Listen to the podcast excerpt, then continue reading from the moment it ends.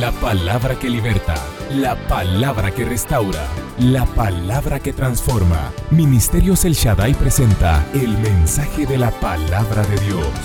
Esta es mi Biblia, la palabra de Dios. Yo soy lo que mi Biblia dice que soy. Tengo lo que mi Biblia dice que tengo. Y puedo hacer todo lo que mi Biblia dice que puedo hacer. Hoy la leeremos la escucharemos y la semilla incorruptible de la palabra de Dios transformará mi vida para siempre. Amén. Les voy a, si quieren, a dar dos, tres pasajes que vamos a estar leyendo para que ustedes puedan buscarlos en su Biblia, a lo mejor poner un separador. Vamos a estar en Romanos capítulo número 6, en Gálatas capítulo número 2 y después iremos a Gálatas capítulo número 5. Gloria al Señor Jesús. Bendito sea su nombre. Padre, oramos mi Dios, que nos hables el día de hoy, que nos ministre, Señor, que tu bendita palabra, Señor, venga a nuestros corazones, nos hable y nos transforme. Señor, la leeremos con amor, la leeremos con devoción y creemos, Padre, que tú la usarás para hablarnos en esta mañana a cada uno de nosotros. Amén. Comencé hace algunas semanas a narrarles una historia maravillosa y comencé diciendo que desde tiempos antiguos muchísimos pensadores, filósofos, obviamente historiadores, muchos eruditos han discutido y especulado acerca de las grandes preguntas filosóficas. ¿Qué es el hombre? ¿De dónde vino? ¿A dónde va? Qué es el universo y preguntas de ese tipo. Se han hecho preguntas sobre el tema de la historia. Al principio, los griegos pensaban que la historia era un ciclo repetitivo. Nadie tenía, como los hebreos, una imagen de la historia como una línea continua con un fin. Y después vino un grupo de personas pensadores, ya lo dije, eruditos, filósofos, a través de los tiempos, que han tratado de responder esas preguntas y más de alguno con mucho sentido común, un francés, decía, después de todos estos años de leer y estudiar, estoy convencido que no tengo ni la menor idea de dónde viene el hombre, ni a dónde va, ni por qué estamos aquí. Y estoy convencido de que los demás tampoco lo saben. Bueno, esto es cierto en realidad, del pensamiento llamado secular. Y se ha hecho una diferencia y una distancia entre lo que se ha llamado la historia sagrada y la historia secular. Esa división entre historia sagrada y historia secular es lo que lleva a la confusión. Porque la historia secular, primero, no existe. Pero segundo, esa no tiene ninguna explicación. No hay manera de definir de dónde vino el hombre. Por supuesto, ya se los dije el otro día, que, hay científicos que piensan que fue un gran accidente y que se juntaron en el ácido nucleico unas sustancias y unos aminoácidos y unas proteínas y por casualidad surgió la vida. Y después la vida, después de ser una, un elemento unicelular, pasó a ser un elemento multicelular y fue evolucionando a través de millones y millones de años hasta ser un ser inteligente como es el ser humano, que vive exclusivamente para matarse unos a los otros, para hacerse la guerra, para robarse y que no saben a dónde van. Para mí me parece absurdo esa explicación, no tiene ninguna razón. Primero, lo de la evolución me cuesta mucho a mí, porque si el hombre salió del mono, ¿por qué no se acabaron los monos? Eso siempre me hago esa pregunta. Pero si el hombre evoluciona tanto, ¿cómo es que no se vuelve un poquito más inteligente, por no decir un poco más justo? Bueno, porque no es cierto, porque la historia es diferente, porque no se puede explicar la historia sin Dios. Por eso es que no existe historia sagrada e historia secular, solo hay una historia y solo hay una explicación. La única explicación en realidad proviene de la Biblia. Dios es el Dios de la historia.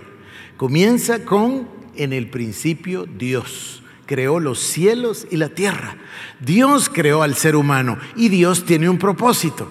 En este sentido, es mucho mejor la explicación lineal de los hebreos que la psíquica de los griegos. ¿A qué me refiero? A que Dios hizo todo esto con un propósito. Nosotros le pusimos un nombre. La verdad ya a estas alturas no recuerdo ni siquiera de dónde saqué el nombre. Posiblemente fue de, de la Biblia de pero no recuerdo. Y le llamamos el plan de las edades. ¿Edades? Sí. El tránsito de una eternidad a la segunda. ¿Qué quiere decir eso? Quiere decir que Dios, que es el Olam, el eterno, Él era, Él es y Él va a seguir siendo. Dios es eterno. Y Dios que es eterno vive en un lugar donde no existe el tiempo, sino que se llama la eternidad. Pero Él decidió abrir una especie de paréntesis y añadir el elemento del tiempo y del espacio para que nosotros pudiésemos vivir en esto. Y entonces nosotros, que explicamos la vida de esta manera, ayer pasó tal cosa, mañana voy a hacer tal cosa, en el año 2020 va a suceder tal cosa, en el año 1960 nació fulano. Nosotros necesitamos el tiempo, no podemos ni tener lenguaje si no tenemos una referencia de tiempo, igual que de espacio. Entonces, en ese tiempo que comienza en Génesis 1.1, Dios dice en el principio, Dios creó los cielos y la tierra. Y nos da una explicación de la creación y luego nos habla de la creación del ser humano. Varón y hembra los creó. Y les dio un mandato que nosotros llamamos el mandato cultural. Cuidar y sembrar o cultivar el jardín. Y Dios Todopoderoso les hizo dueños de un concepto que es el concepto de cultura, el concepto de que el ser humano puede dejar su marca sobre la tierra. Y no solo puede dejar, sino que en realidad debe dejar, porque es un mandato cultural. Luego el Señor nos lleva al tiempo de Abraham y a través de un milagro, de algo totalmente sobrenatural que no se supone que debía pasar porque Abraham era, era ya mayor, porque Sara era mayor, porque Sara era estéril, o sea que no podía suceder. Pero él le promete a Abraham y a través de una promesa, él saca, por así decirlo, de los lomos de Abraham, saca un pueblo. El pueblo, obviamente, de Israel. Ahora, ¿para qué crea un pueblo? Crea un pueblo con un propósito. El propósito es que de ese pueblo que es diferente de todos los demás pueblos, ese pueblo que es un pueblo pequeñito, ese pueblo que estaba olvidado, ese pueblo que ha sido perseguido y ha sido lastimado por siglos y siglos hasta el día de hoy, todos quieren aniquilarlo. Bueno, no todos, por supuesto. Muchos quieren aniquilar el país, muchos hablan de cesar su existencia, muchos los han masacrado. Recuerden ustedes el holocausto, etcétera, etcétera, etcétera. Pero Dios tiene su propio pueblo, el pueblo de Israel. ¿Y para qué quería Dios un pueblo? Dios quería un pueblo con el objetivo de sacar de ese pueblo a su hijo. Dios encarnando en el mundo para vivir aquí en la carne, para mostrarnos cómo es Dios en la carne. ¿Y para qué quería Dios que viniera su Hijo? Porque Dios tiene un propósito desde el principio. Esto es lo que nosotros necesitamos realmente comprender.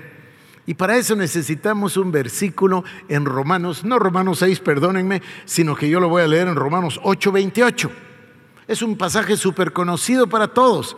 Dice, y sabemos que a los que aman a Dios, todas las cosas les ayudan a bien. Esto es, a los que conforme a su propósito son llamados.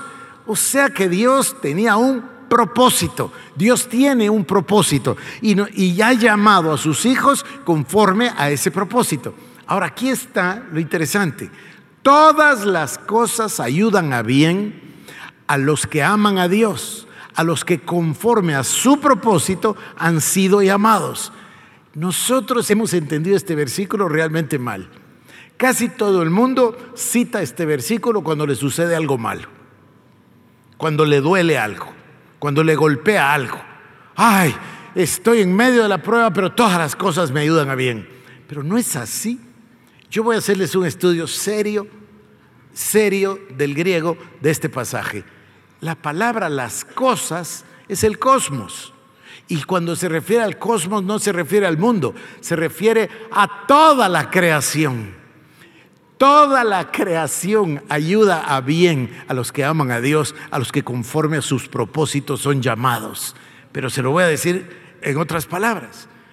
Todas las cosas que han sucedido, suceden y van a suceder, se hacen conforme a un propósito y están para ayudar a los que aman a Dios, a los que conforme a ese propósito han sido llamados. Esto nos da una, una visión totalmente distinta. O sea que todas las cosas que me ayudan a bien no es todo lo malo que me pasa. No, es todo lo que sucede. A ver, voy a poner un ejemplo. Vemos un conflicto enorme el día de hoy. Un conflicto que reúne a Rusia con Turquía y con Irán. Sí, lo pueden ver en los periódicos. Bueno, Irán, un gran enemigo de Israel. De hecho, no me acuerdo cómo se llamaba el presidente anterior. Él hablaba directamente del exterminio del Estado de Israel como nación, hablando de que debían terminarlos, debían exterminarlos, debían acabarlos. Bueno, ahora está junto con Rusia y Turquía y esto ha, despertado mucho interés de los que siguen la profecía de los últimos tiempos. Bueno, Todas esas cosas están bajo la mano de Dios. No es que se le fueron las cosas de control al Señor. Es que Él tiene un propósito. Acabo de leerles en el Salmo 22. Él rige las naciones. Él es Dios. Tiene un plan, tiene un propósito. Y aún esas cosas que parecen tan mal ayudan a bien a los que aman a Dios, a los que conforme a su propósito han sido llamados. Ahora, si todavía tiene una duda al respecto, vamos a continuar. Porque a los que antes conoció, también los predestinó para que fuesen hechos conforme a la imagen de su Hijo, para que Él sea el primogénito entre muchos hermanos. Y a los que predestinó a estos también llamó. Y a los que llamó a estos también justificó. Y a los que justificó a estos también glorificó. Ahora, sigamos con el propósito. Dios Todopoderoso en la eternidad se plantea un propósito y lo lleva a cabo. Entonces, en el principio crea los cielos y la tierra, crea al ser humano, crea el pueblo de Israel. Del pueblo de Israel extrae a su propio hijo. ¿Cuál es el propósito de su hijo? Su hijo tiene un propósito que va a cumplir, pero Dios tiene un propósito superior, no sé si decir superior, más amplio. Entonces Cristo viene a la tierra con el propósito de ir a la cruz del Calvario. El Señor Jesús sabe que en la cruz del Calvario Él va a vencer al pecado. Y al vencer al pecado y al vencer al diablo, Él va a redimir a sus llamados, a los que conforme a su propósito han sido llamados. Y los va a levantar, los va a redimir y ahí en la cruz, y por eso llamamos el trono del mundo, el trono de Cristo, es la cruz del Calvario. Me parece paradoja que el trono que nos imaginamos, una cosa llena de oro y de rubíes y de piedras preciosas, en realidad es un madero y es un lugar de sacrificio y es un lugar de sufrimiento. Pero Cristo viene con el propósito de ir a cumplir la palabra de Dios para redimir a su iglesia. Sigo con el plan de Dios. Entonces Dios, que tiene un propósito, extrae a su hijo de su pueblo, ve cómo su hijo va a la cruz del Calvario, ve cómo su hijo resucita y a través de esa resurrección se genera lo que llamamos la iglesia. ¿Cuál es el propósito de Dios para la iglesia? El propósito de Dios es salvarnos, el propósito de Dios es conformarnos como la iglesia, pero trasciende, es más amplio, va para allá hacia la otra eternidad. El día glorioso es el día de la cena de las bodas del Cordero, cuando Cristo se une con su esposa y luego reinan eternamente por los siglos de los siglos juntos de una eternidad a la otra eternidad. Entonces, ¿cuál es el propósito primordial de Dios? Si ustedes se ponen otra vez desde el principio, desde atrás, desde que piensa Dios su plan. El plan de Dios es tener, fíjense, miren qué maravilla, así como le dijo a Adán, no es bueno que el hombre esté solo y le sacó de una costilla un pedazo para formar a la mujer, para que tuviese compañía idónea. Bueno, igual, Cristo ahí en la cruz del Calvario le abrieron el costado justo y ahí salió agua y sangre. Recuerdan, justo ahí salió la creación de su esposa. ¿Por qué? Porque no es bueno que el hombre esté solo. Entonces, Dios en su propósito está pensando en la novia, en la esposa del Cordero, con quien, miren qué plan maravilloso, con quien Cristo va a compartir el trono y reinarán ambos por los siglos de los siglos. Fíjense lo que voy a decir. Si creemos todas las cosas, si creemos que Cristo nació de una virgen, si creemos que Cristo murió en la cruz, si creemos que Cristo resucitó, si creemos que Cristo es Dios, si creemos que Cristo es el Señor, entonces, ¿por qué no creer si dice que juzgaremos aún a los ángeles?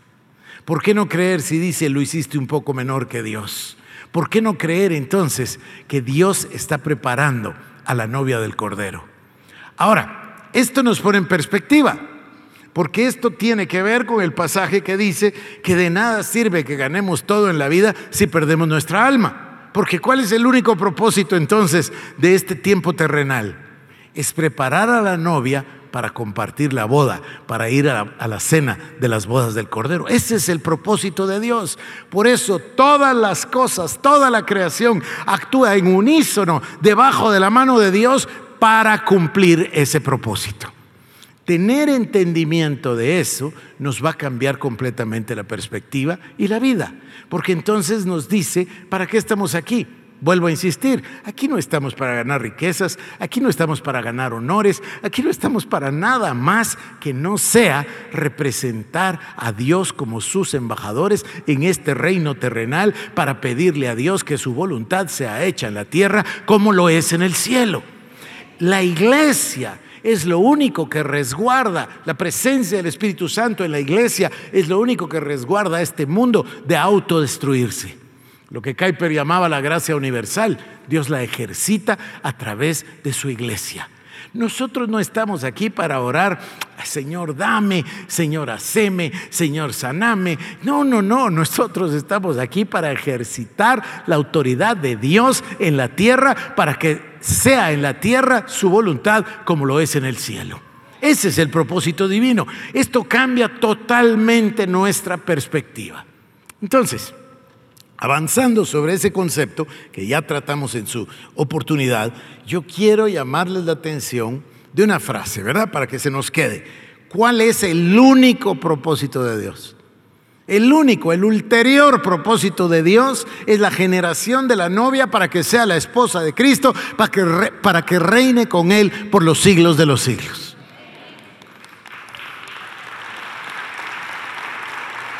Ahora, ¿Cómo sucedió esto y cómo lo hace y cómo reinamos? Se lo voy a decir con estas palabras, ridículo, ¿verdad? Pero es una manera anecdótica de decirlo. ¿Cuál es el secreto de la victoria?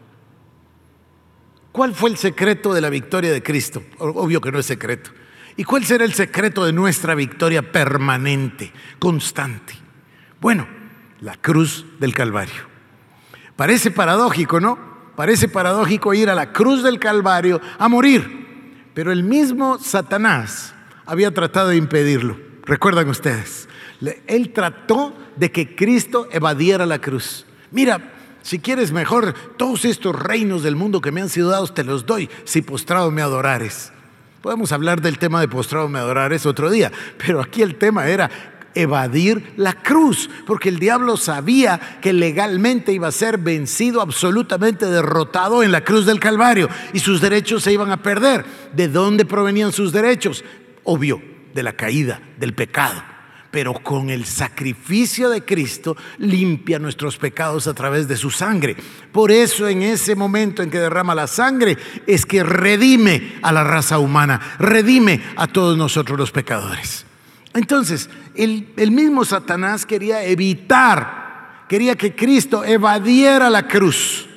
El mismo Pedro, por amor, por ignorancia, obvio, pero por amor, dice, ay, que no te suceda esto, por favor, Señor, ni siquiera lo digas. Y el Señor Jesucristo le contesta tan fuerte, ¿verdad? Vete de mí, Satanás, porque no pones tus ojos en las cosas de Dios, sino en las de los hombres. Es natural que se quiera de parte del enemigo evitar que vayamos a la cruz. Si evita que vayamos a la cruz, evita su derrota, pero también evita nuestra victoria. Segundo pensamiento, Bueno, el primero fue el propósito de Dios, es único y ya lo sabemos. Número dos, el lugar, el sitio de la victoria es la cruz. Fue para el Señor, no me digan que no va a ser para nosotros. La cruz del Calvario es el lugar donde se derrota al enemigo. Ahí es donde nosotros necesitamos llevar a nuestro viejo hombre, a nuestro hombre viejo, para dejarlo colgado en la cruz, para que muera juntamente con Cristo, para que viva juntamente con Cristo.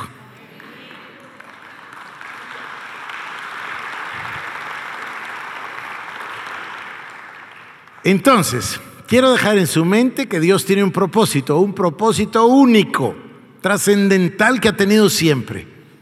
Número dos, quiero poner en su mente el pensamiento de que el trono del mundo, el secreto de la victoria, el secreto de nuestra victoria es la cruz del Calvario.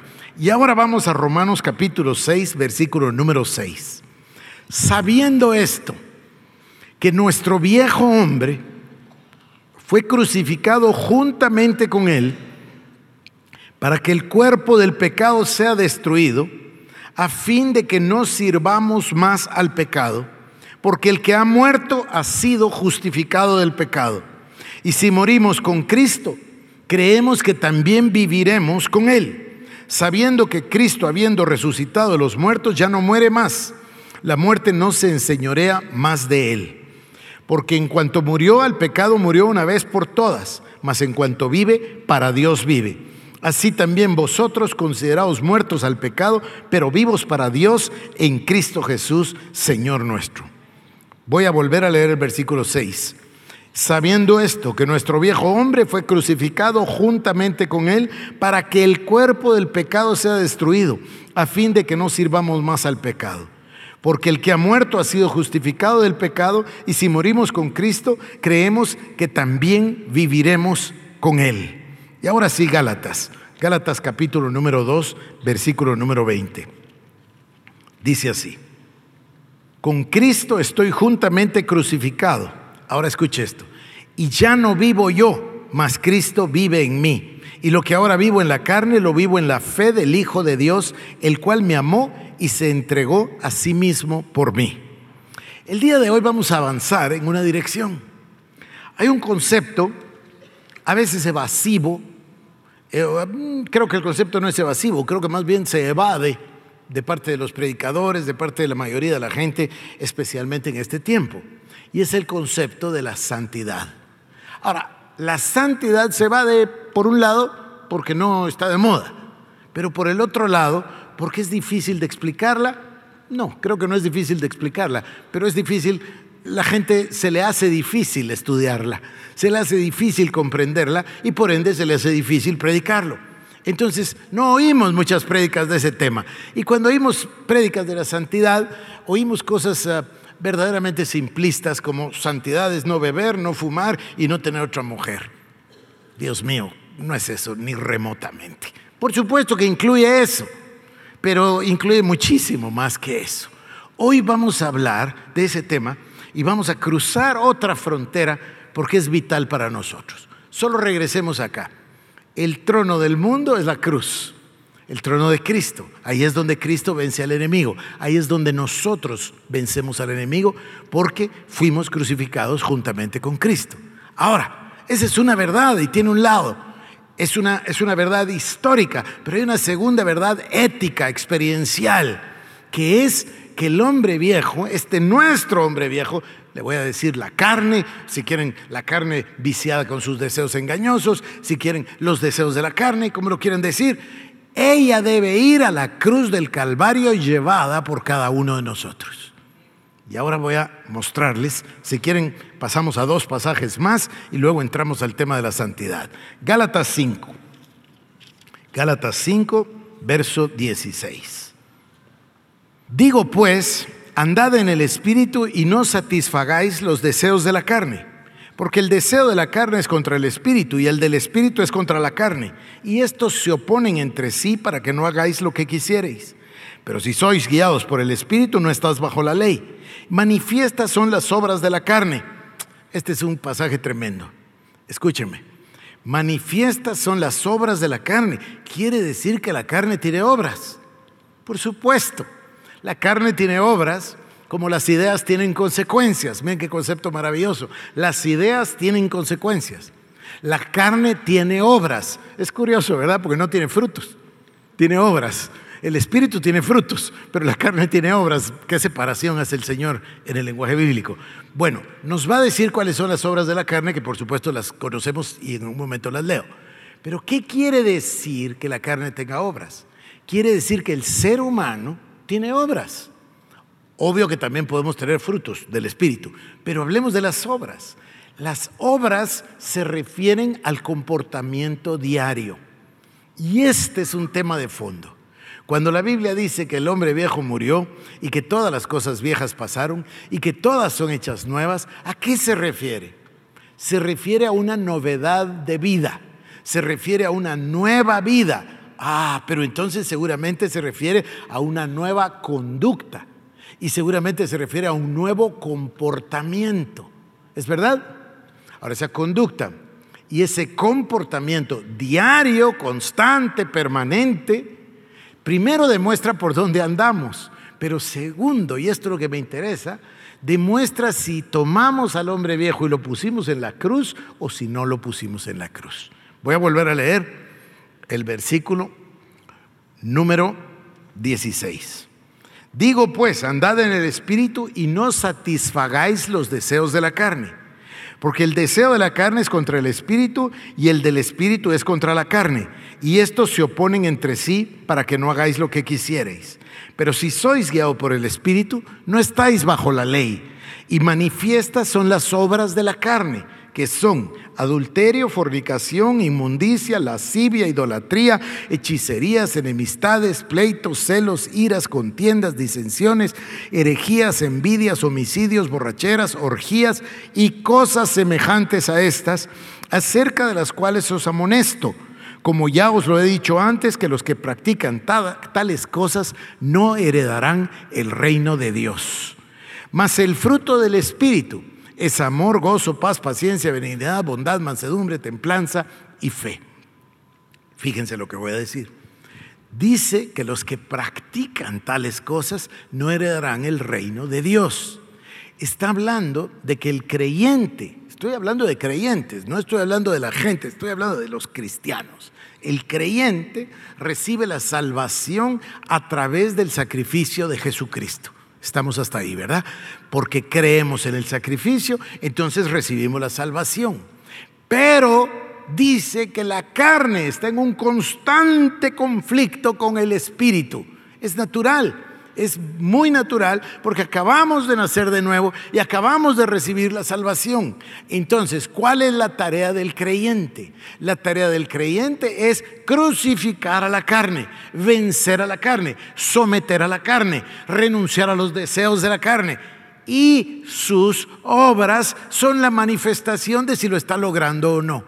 El comportamiento. Este es el lado ético. Este es el, campo axiológico se espera del creyente un comportamiento diferente. ¿Diferente a qué? Diferente al hombre viejo. ¿Por qué? Porque la palabra arrepentimiento, que hay un autor que les voy a leer, que dice, la primera palabra importante para el creyente es la palabra arrepentimiento. Y, y no tengo ninguna duda de que así es, ¿verdad? Porque así llegamos a ser creyentes. Entonces, Arrepentimiento, si recuerdan ustedes, quiere decir cambiar el rumbo de nuestra vida. Si ibas al norte, arrepentirse quiere decir ahora vas al sur, en una dirección absolutamente opuesta a como estabas viviendo. Y ese tema es el tema más importante al que no se le pone atención. El tema del cambio de conducta, el tema del cambio de comportamiento. Voy a decir una cosa, espero comunicarla correctamente. Ser creyente no significa ir a la iglesia, venir al altar, recibir a Cristo, regresar emocionado, seguramente sacudido por la gloria de Dios, a lo mejor hasta recibir el bautismo y recibir el bautismo del Espíritu Santo y después no cambiar nada. No, no, no, no, no es una yuxtaposición. Una yuxtaposición es encima de una cosa pongo otra cosa. No es así, es un cambio total. Matemos una cosa y nace una nueva. El grano tiene que ir a tierra y morir para que produzca fruto. Una yuxtaposición es lo culturalmente aceptable el día de hoy. Como decía John Wesley, que no es el día de hoy, sino en 1700 y pico, decía, hay una contradicción, dice, decir cristiano mentiroso, decir cristiano borracho, decir cristiano adúltero. Bueno, claro que es una contradicción. Los americanos le llaman oximorón a ese concepto. Es decir, no pueden convivir los dos. No puede haber cristiano y además mentiroso. O es cristiano o es mentiroso, pero no puede ser ambos. Es como que yo les dijera, es un soltero casado. Ustedes contestarían, no, perdone, decídase, ¿es soltero o es casado? Porque las dos cosas no van. Pero es idéntico. Un cristiano y mentiroso no va. Ah, una cosa. El Señor nos libró del pecado, pero ahora nos toca a nosotros tomar a la carne, a ese señorcito, a ese abogadito que llevamos dentro se han visto que nos defiende con sus razonamientos y que justifica cualquier cosa, pero hay que tomarlo y llevarlo a la cruz del Calvario. Esa es la tarea. Poner, renunciar a los deseos de la carne, someter a la carne, pero ¿cómo? ¿Cuál es el secreto de la victoria sobre la carne? La cruz. Ah, eso está tan impopular como lo anterior. Vivir en la cruz, ¿está usted sugiriéndome que viva en la cruz? pues es mejor vivir ahí porque es el lugar de la victoria, ¿no es cierto? Es mejor tomar a la carne y llevarla a la cruz. Dios, en su plan, nos salva. Fíjese que dice que a los que llamó eh, predestinó y a los que predestinó justificó y a los que justificó glorificó. Todo esto ya sucedió. Posicionalmente el Señor ya me salvó. Posicionalmente ya soy una nueva criatura. Posicionalmente el, santo, el salvo es llamado, salvo, justificado, fue predestinado y ahora es glorificado. Todo eso ya sucedió en Cristo. Ahora hay que entrar en posesión.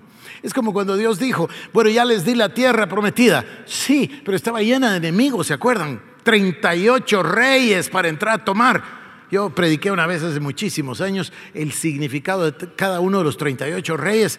Son todos los enemigos de nuestro corazón, de nuestra alma. No eran unos señores reyes ahí que peleaban con un ejército con caballos. También lo eran. Pero lo importante es el significado esas victorias que necesitamos, que acaba de hablar ahí. Algunas nos parecen más foráneas y las otras nos parecen lamentablemente muy familiares. Cuando dice adulterio, orgía, lascivia, inmundia, eh, perdón, inmundicia, eh, fornicación, idolatría, hechicería, enemistades, pleitos, celos, iras, contiendas, disensiones, herejías, envidias, homicidios, etcétera, etcétera, etcétera. Es necesario comprender que el cristiano no es Ah, esto es guatemalteco, esta palabra es bien coloquial. Chapuz. ¿Saben qué es chapuz, verdad?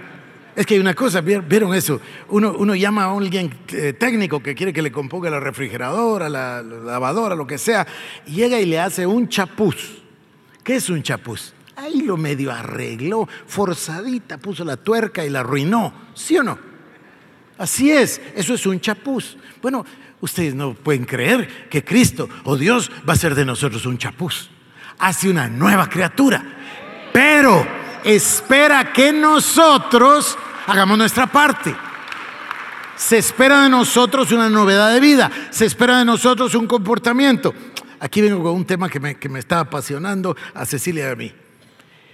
La base moral de toda la creación la habla Dios se la entrega a Moisés en diez mandamientos. Fíjense ustedes, ¿no les gustaría a ustedes vivir en un país donde no hubieran robos? Donde pudieran circular a cualquier hora hombres o mujeres sin que les agredieran? Donde no hubiera corrupción ni robo en el gobierno?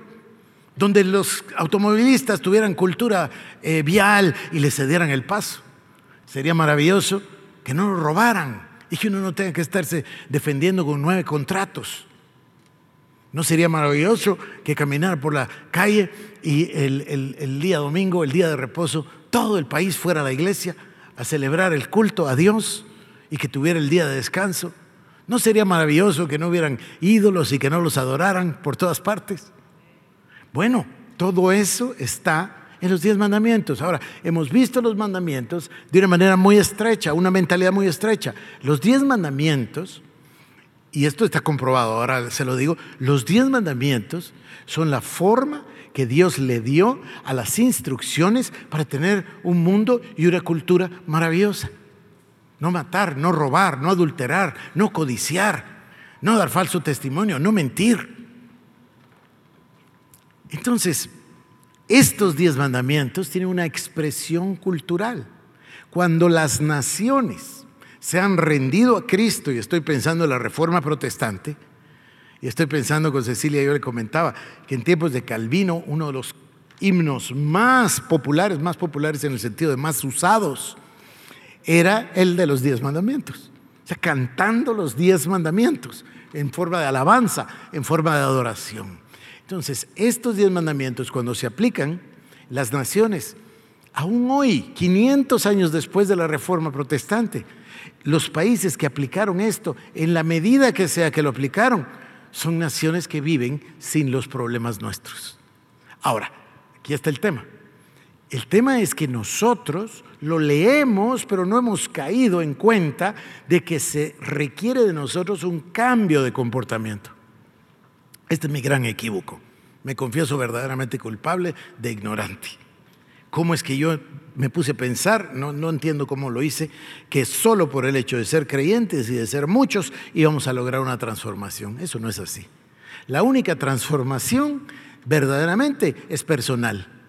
A través de la transformación personal, entonces nos vamos a transformar todos.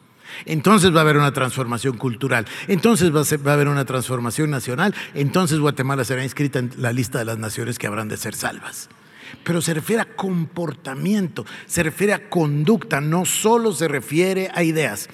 Voy a regresar con la yuxtaposición porque es un buen ejemplo, o el chapuz si quiere. No es que tome Cristo al hombre, así como está, y le revista de su gloria y de su dignidad y de su salvación, la doctrina de la imputación, la justificación de Dios y todo, y que lo deje igual. Eso no es, eso no funciona.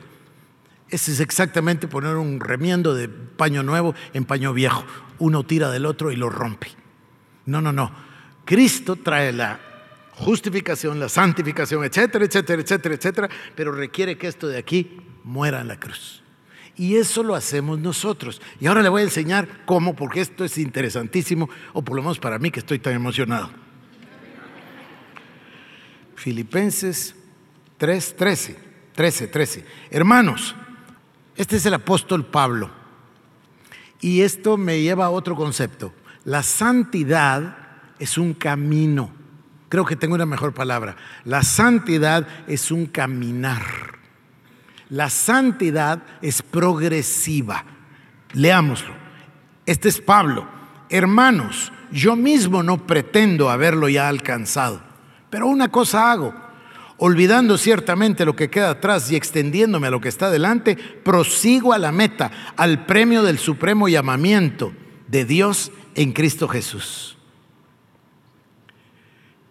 Pablo, a quien Dios le da el privilegio de escribir dos tercios del Nuevo Testamento, el apóstol Pablo dice, yo mismo, no digo que ya lo alcancé, pero les pongo el ejemplo, les pongo el camino a seguir dejando lo que queda atrás, prosigo hacia adelante, hacia la meta del supremo llamamiento. ¿Y cuál es el supremo llamamiento para el ser humano o para la iglesia? El supremo llamamiento es el propósito de Dios. ¿Están conmigo? El supremo llamado nuestro es cumplir el propósito de Dios. Y ya vimos cuál es el propósito de Dios. Déjeme hablar un poquito de la santidad, que es mi, mi, mi tema para que avancemos en esta mañana. La santidad no es una cosa. La santidad no es un estado.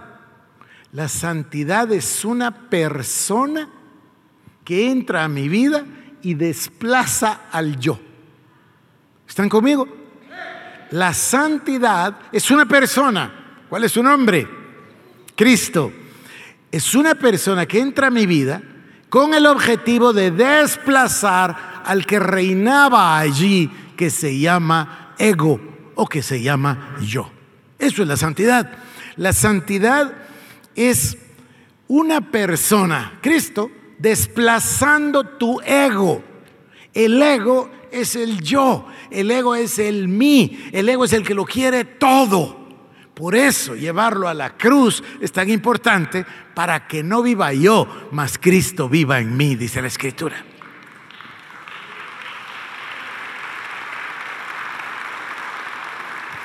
Esto es verdaderamente, verdaderamente importante.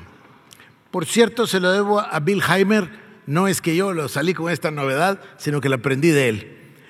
La evidencia verdadera de la santidad es la descentralización del ego, la descentralización del yo.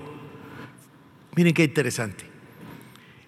El creyente puede ser una persona que reemplaza todo por Cristo. O la yuxtaposición, el chapuz, se queda con todo y además quiere a Cristo. Muy conveniente, imposible, imposible de lograr, imposible. Cristo no puede venir a ocupar un segundo lugar. Cristo lo quiere tomar todo. Él quiere salvarnos completamente. Él quiere morar en nuestro corazón. El Espíritu Santo en nosotros. Entonces, el tratar de hacer que nos quedemos igual, pero que además venga Cristo, es un engaño, es una mentira. No cambia a nadie, no hay transformación, no hay nada en realidad. Hay una pérdida de tiempo y pasamos a formar parte de los que van en el camino amplio hacia la perdición en lugar del camino angosto hacia la salvación. Eso es un engaño. Por supuesto que es un engaño bonito, somos muchos, que topados somos y tenemos mucho dinero y entonces podemos construir muchas cosas y podemos pasarla muy contentos y podemos comprar todos los instrumentos para pasar un rato agradable. Pero eso es mentira, eso no es nada, no es nada. Voy de nuevo. La evidencia de la santidad es la descentralización del yo. ¿Qué quiere decir descentralizar? Quitarlo del centro. Cuando quito al yo o al ego del centro de mi vida, hay que reemplazarlo. ¿Con quién? Con el verdadero Señor. ¿No se acuerdan que éramos esclavos del pecado y ahora somos esclavos de Cristo? No cambió mucho nuestro estado, bueno, cambió gloriosamente, puesto que ser esclavo de Cristo, pero nos quedamos en esclavitud y los esclavos no opinan. Los esclavos no son contestatarios. Los esclavos no tienen voluntad. Los esclavos no tienen cómo hacer nada, solo obedecer. Y nosotros somos esclavos de Cristo. Si Cristo está en el centro. Calvino hablaba de una iglesia que tiene a Dios en el centro. Dios, Cristo, el Espíritu Santo. La deidad en el centro. Y Calvino decía que cuando se mueve a Dios del centro, la iglesia pierde toda su razón de ser. Usaba el ejemplo de Copérnico. Es un ejemplo maravilloso. Fíjense cómo lo usé. Copérnico decía, bueno, todos creían, en la Edad Media, todos creían que la Tierra era el centro del universo y que todo, incluyendo el Sol, giraba alrededor. Copérnico demostró que no, que el centro es el Sol y que todos los planetas giramos alrededor del Sol. Pero esto llevó a otro entendimiento. ¿Qué pasa, dicen los científicos modernos, que pueden comprobarlo con, mediciones científicas? ¿Qué pasa si el Sol se moviera un grado?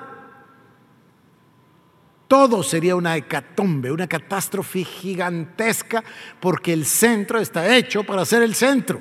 El centro de la iglesia debe ser exclusivamente el Señor Jesucristo.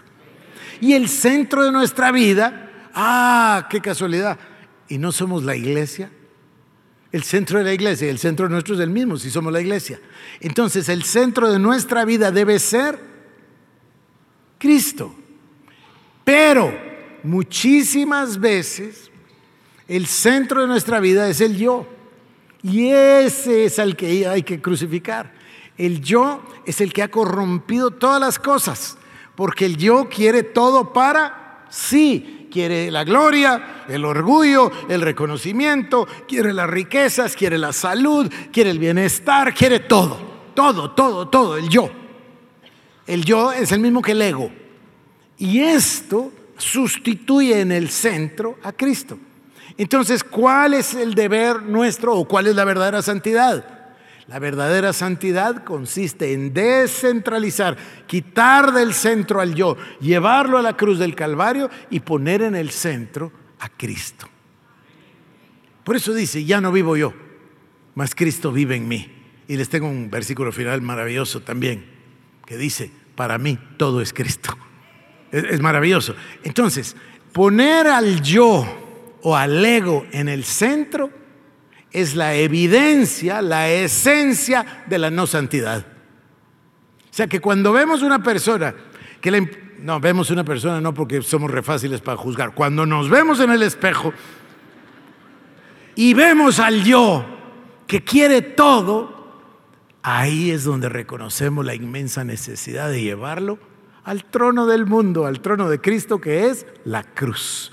Porque cuando nosotros crucifiquemos al, al, hombre viejo, cuando crucifiquemos al yo, cuando crucifiquemos a la carne, cuando crucifiquemos a la carne viciada con deseos engañosos, cuando crucifiquemos los deseos de la carne, cuando crucifiquemos al ego, cuando crucifiquemos al yo, entonces Cristo toma el centro de nuestras vidas. Y ahí hay un cambio dramático de vida, hay un cambio de en la oración no se trata de orar por mí, se trata de qué quieres tú, Señor, que ore con gemidos indecibles y no tengo que comprenderlo ni saberlo. Señor, quiero ser tu siervo, quiero ser tu servidor.